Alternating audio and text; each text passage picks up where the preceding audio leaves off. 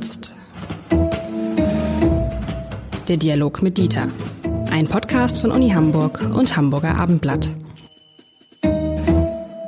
Herzlich willkommen. Mein Name ist Lars Heider und heute würde ich gerne mit Dieter Lenzen darüber sprechen, ob es eigentlich gut ist, dass es so viele, nichts böse gemeint, Herr Lenzen, aber so viele alte Männer an den Hebeln der Macht in dieser Welt, auf dieser Welt äh, und äh, vielleicht auch in Deutschland gibt und so. Wir haben ja auch, ich weiß nicht, ob man jetzt das verknüpfen kann, irgendwie, wir haben ja auch gerade eine große deutsche Partei, die versucht, sich mit einem relativ alten Mann zu erneuern. Aber ich würde gerne mal darüber sprechen, wenn man sich anguckt, die Diktatoren dieser Welt, die ähm, Kriegstreiber dieser Welt, das sind alles alte Männer. Also ne, vor allen Dingen jetzt natürlich Wladimir Putin, der, glaube ich, auf die 70 zugeht. Und wo ich manchmal so den Eindruck ha hatte, ähm, dass der auch so ein bisschen jetzt in diesem, in diesem Bereich der Angst vor der eigenen Endlichkeit reinkommt. Also ich fand ja so seltsam zu sehen, wie ausgerechnet dieser Wladimir Putin offensichtlich gigantische Angst davor hatte, sich mit Corona anzustecken. Wir haben es nicht nur gesehen, weil er sich dann äh, von Emmanuel Macron und von Olaf Scholz in diesen Gesprächen an diesen sehr, sehr langen Tisch gesetzt hat, sondern auch Bilder von ihm, die mit ähm, dem Außenminister zeigen, zeigen, dass der Außenminister sechs, sieben Meter von ihm entfernt sitzt, obwohl sie beide in einem Raum waren seine Gesprächskreise da mit dem Sicherheitsrat, auch da saßen die meilenweit von ihm entfernt. Also offensichtlich hat dieser Mann großen Angst um das eigene Leben, um die eigene Unversehrtheit. Andererseits stürzt er halt die Welt in eine Situation, die es so seit dem Zweiten Weltkrieg nicht gegeben hat. Äh, vielleicht auch, das ist alles Vermutung natürlich, weil er weiß, ich habe jetzt nicht mehr so viel zu verlieren. Ich lebe vielleicht gar nicht mehr so lange.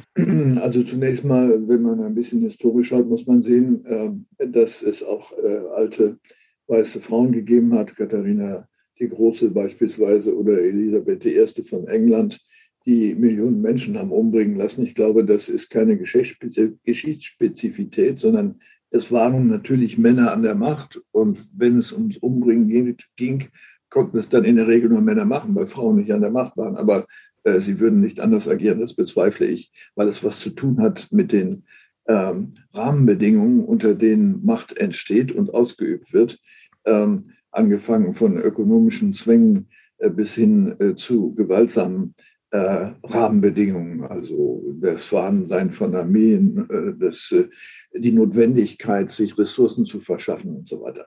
Äh, aber was äh, trotzdem ja eine Frage ist, ist die, warum sind die, sagen wir, 35 bis 55-Jährigen nicht in den Vordergrund äh, gerückt? Ähm, und ist es gut oder schlecht? Ähm, ich glaube, dass, wenn ich mir jemanden wie Habeck angucke, auch gerade gestern in der Markus Lanz-Sendung, der anfing zu weinen ähm, angesichts dessen, was er ahnte für die kommende Nacht, ähm, haben wir es mit Personen zu tun, äh, die vielleicht empathischer sind als alte Männer, die mehr erlebt haben äh, und deswegen vielleicht auch abgebrühter sind. Jetzt haben wir ja zwei Sorten. Das sind einerseits die Täter. Sie haben jetzt Putin erwähnt. Ähm, und vielleicht äh, haben Sie recht, den Gedanken sollte man verfolgen, dass das seine spezifische Umgangsform mit der Todestatsache ist, die natürlich näher rückt, die auch er, wie wir alle sehen, ähm, und sagen, ja, das kann jeden Tag der Fall sein. Äh, und es gibt ja dieses Phänomen, äh, dass äh, jemand sagt, also bevor ich hier erschossen werde, nehme ich noch mal ein paar mit. Ja. So, das ist so, das lässt sich auch erklären, weil das als Entlastungsstrategie offenbar wahrgenommen wird. Aber es ist bereits deviantes Verhalten, weil es ja unsinnig ist. Es schützt einen selbst ja nicht vor dem Tod, wenn man andere umbringt. Ähm, aber es schafft eine Form von Gesellschaft, eine zynische Form von Gesellschaft. Auf der anderen Seite, und jetzt will ich das Positive anschauen, alte Menschen, egal welchen Geschlechts, haben natürlich eine längere Erfahrung. Sie können besser unterscheiden, wenn sie reflektiert sind, zwischen dem, was wirklich wichtig ist und dem, was äh, an der Oberfläche für wichtig gehalten wird. Das gilt nicht für jeden Menschen, aber das hat den Vorteil, dass auf der einen Seite nicht Angstemotionen in den Vordergrund rücken und zu irrationalen Handlungen verleiten. Ähm, auf der anderen Seite aber auch äh, Handlungsstrategien gelernt worden sind, die erfolgreich waren, weil das Leben einfach länger gedauert hat, äh, als das bei anderen der Fall ist. Ich glaube, man sollte das nicht verabsolutieren, sondern an den Entscheidungsstellen müssen wir eine gute Mischung aus der Bevölkerung haben, junge wie alte. Ähm, denn wenn das Alter eine Rolle spielt, im positiven wie im negativen Sinne, äh, dann können sich problematische Effekte ein bisschen darüber ausgleichen, wenn es intergenerationell ist. Ähm, das ist im Augenblick nicht so richtig äh, der Fall. Wenn Sie die letzten Bundestagswahlen anschauen, so hat die Generationalität, also der Umstand, zu welcher Generation man gehört, offenbar eine große Rolle gespielt. Mhm. Und ähm, da würde ich nicht von einem Generationenausgleich sprechen. Das ist kein, kein Kampf der Generationen gegeneinander, aber doch eine gewisse Abschottung. Aber, also, aber ja, aber wenn wir dann gucken, wenn wir dann gucken, äh, Stichwort ähm, Männer und Frauen, da stellt man fest, zum Beispiel bei Wladimir Putin in diesem Sicherheitskabinett oder Sicherheitsrat, das waren halt auch nur Männer. Spielt das eine Rolle, wenn nur Männer Politik machen? Weil Sie haben das vorhin gesagt, es gibt auch Frauen, die große Krisen ausgelöst haben, aber in der Regel waren es Männer in der Vergangenheit. Also äh, das, was ich eben sagte zu der Frage der Intergenerationalität, das gilt natürlich auch im Sinne von Intergeschlechtlichkeit sozusagen. Ähm, wenn eine Nation sich die Leistungsfähigkeit von Menschen, die unterschiedliche Elemente äh, kennzeichnen, Geschlecht, Alter und vieles andere fällt uns noch ein, zu Nutzen machen will, dann ist es natürlich klug, eine gute Mischung zu haben und eben nicht nur alte Männer hineinzunehmen. Man könnte sich zum Beispiel eine Generationenquote vorstellen äh, im, äh, im Bundestag, wäre ein Gedanke. Ähm, oder äh, in bestimmten Entscheidungen die jeweils andere Generation auf jeden Fall mithören zu wollen. Ähm, wir haben ja solche Debatten über Quoten und alles Mögliche in dem Verhältnis der Geschlechter zueinander gehabt, aber der Generation zueinander überhaupt nicht. Es wird immer kontrafaktisch so getan, als ob äh, Entscheidungen und Verhalten altersunabhängig sind. Hm. Das ist natürlich nicht richtig.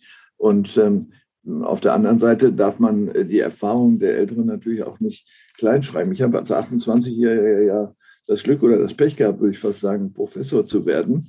Was glauben Sie, äh, was äh, das für eine Zitterpartie war? Weil ich wusste ja, was ich alles nicht weiß ähm, und was ich mir erst aneignen muss. Ähm, das ist, kann auch eine Belastung sein, auch wenn Sie denken, dass ein 28-Jähriger oder eine 28-Jährige eine Partei leiten soll, von mir aus auch 35.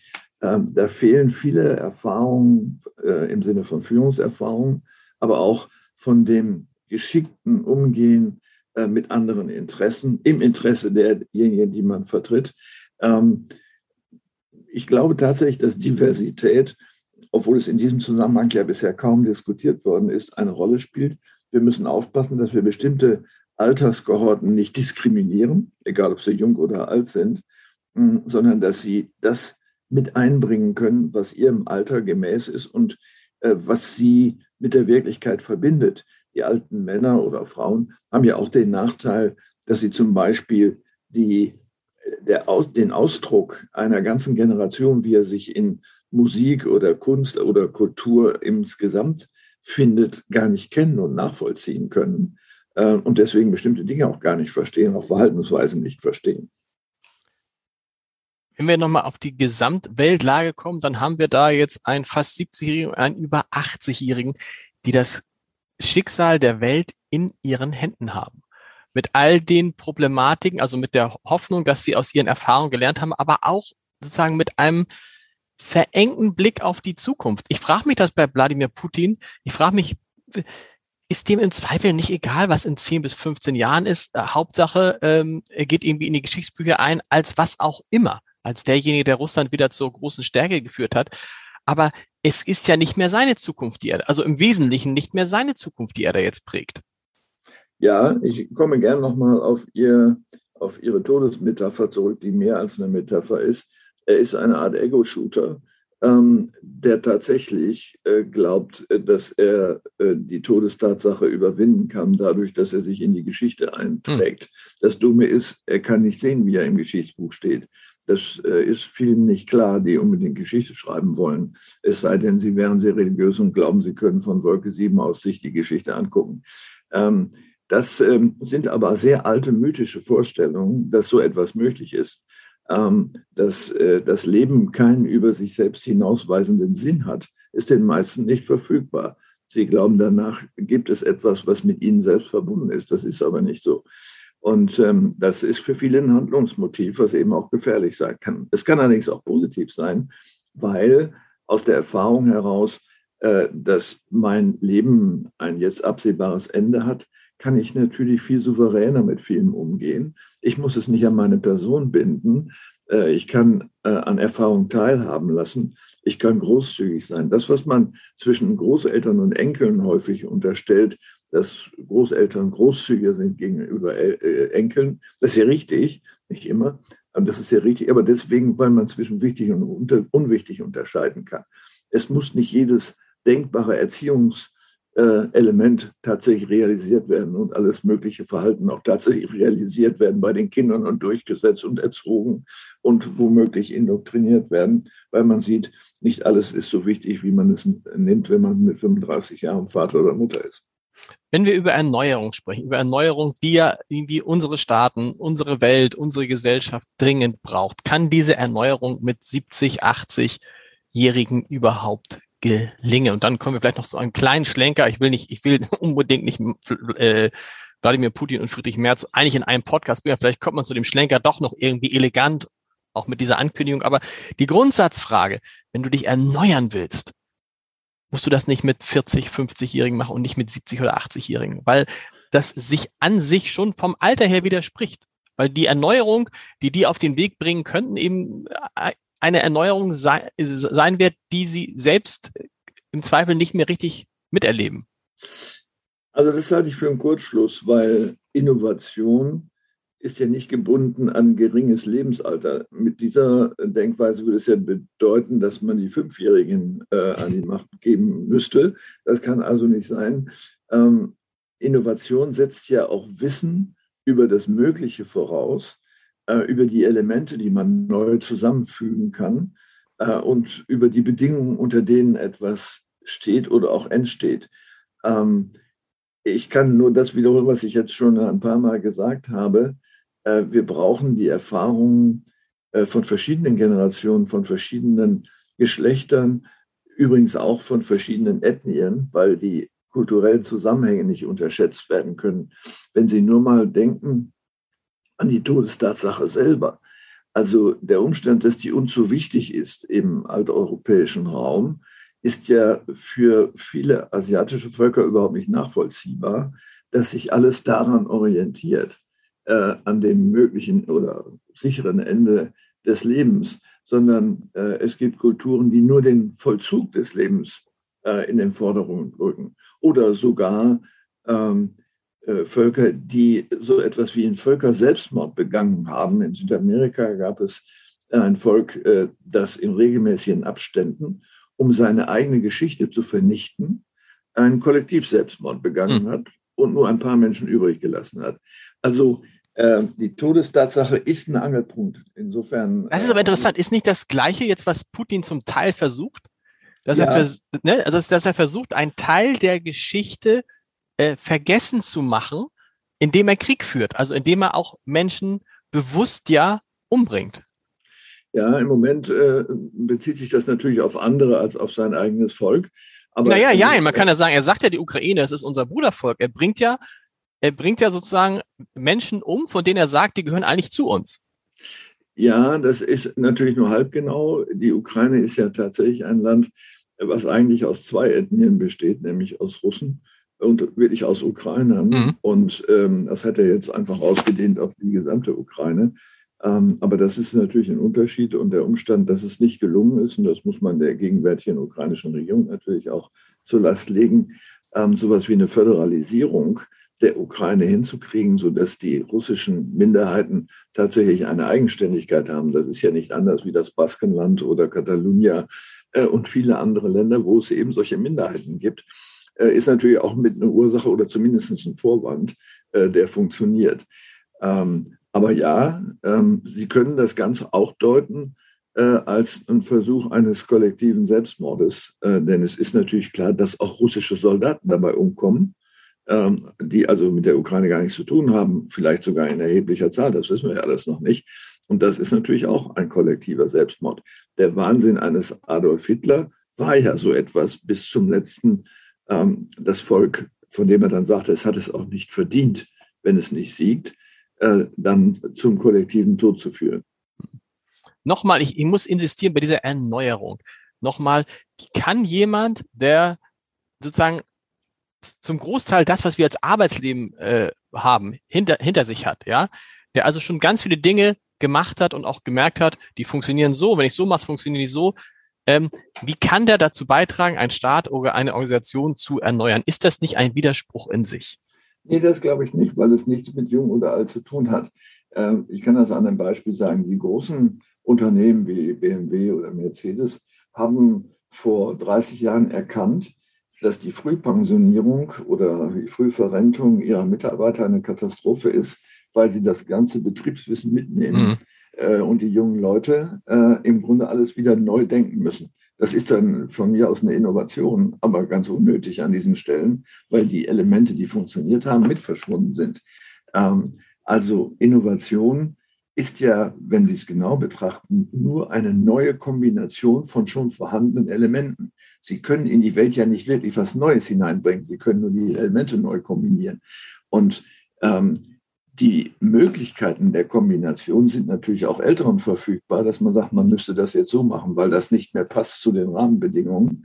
Aber es ist vielleicht so, das will ich auch gar nicht bestreiten, dass jüngere Menschen etwas anderes sehen, was nicht funktioniert oder ihnen nicht gemäß ist äh, und dann zu Recht das reklamieren, so dass man gemeinsam überlegen kann, wie kann man das ändern, so dass äh, die Rechte von den Älteren und Jüngeren in gleicher Form auch bedient werden. Die sind ja nicht besser oder schlechter. Insofern ist das, und jetzt komme ich doch auf Friedrich Merz, was Friedrich Merz macht, gar nicht verkehrt, weil er als etwas älterer hat sich ja umgeben mit deutlich jüngeren, hat ein Team gebildet und da kann dann tatsächlich die Erneuerung der CDU auch mit einem Mitte 60-Jährigen gelingen? Ja, man muss jetzt gucken, das sind ja so Metaphern, ne? äh, wenn man sagt Erneuerung der CDU. Was äh, bedeutet das eigentlich, wenn man eine Partei erneuert? Das bedeutet ja zunächst mal nichts anderes, als dass andere Leute etwas tun. Stimmt. Dann bedeutet, dann bedeutet es äh, zweitens vielleicht, dass diese anderen Leute eine andere Programmatik haben. Äh, bei Friedrich Merz ist es sicher eine, die dahin geht zu sagen, wir brauchen einen konservativen Schub, weil wir äh, den Kern unserer Partei an die AfD verloren haben, äh, der Wähler äh, daran verloren haben, also muss man die wieder zurückholen. Das ist ja wahrscheinlich nicht falsch, aber es ist dann in dem Sinne keine Innovation, sondern eine Neukombination von Elementen und nichts anderes. Ähm, also äh, insofern die jungen Leute mit dazuzunehmen, äh, schafft ihm einen neuen Wahrnehmungsraum, den er vielleicht selber gar nicht mehr hätte. Lieber Herr Lenzen, vielen Dank. Das war sehr schön. Nächste Woche vielleicht mal ein anderes Thema. Hoffen wir mal das Beste. Bis dahin. Tschüss. Wiedersehen an alle.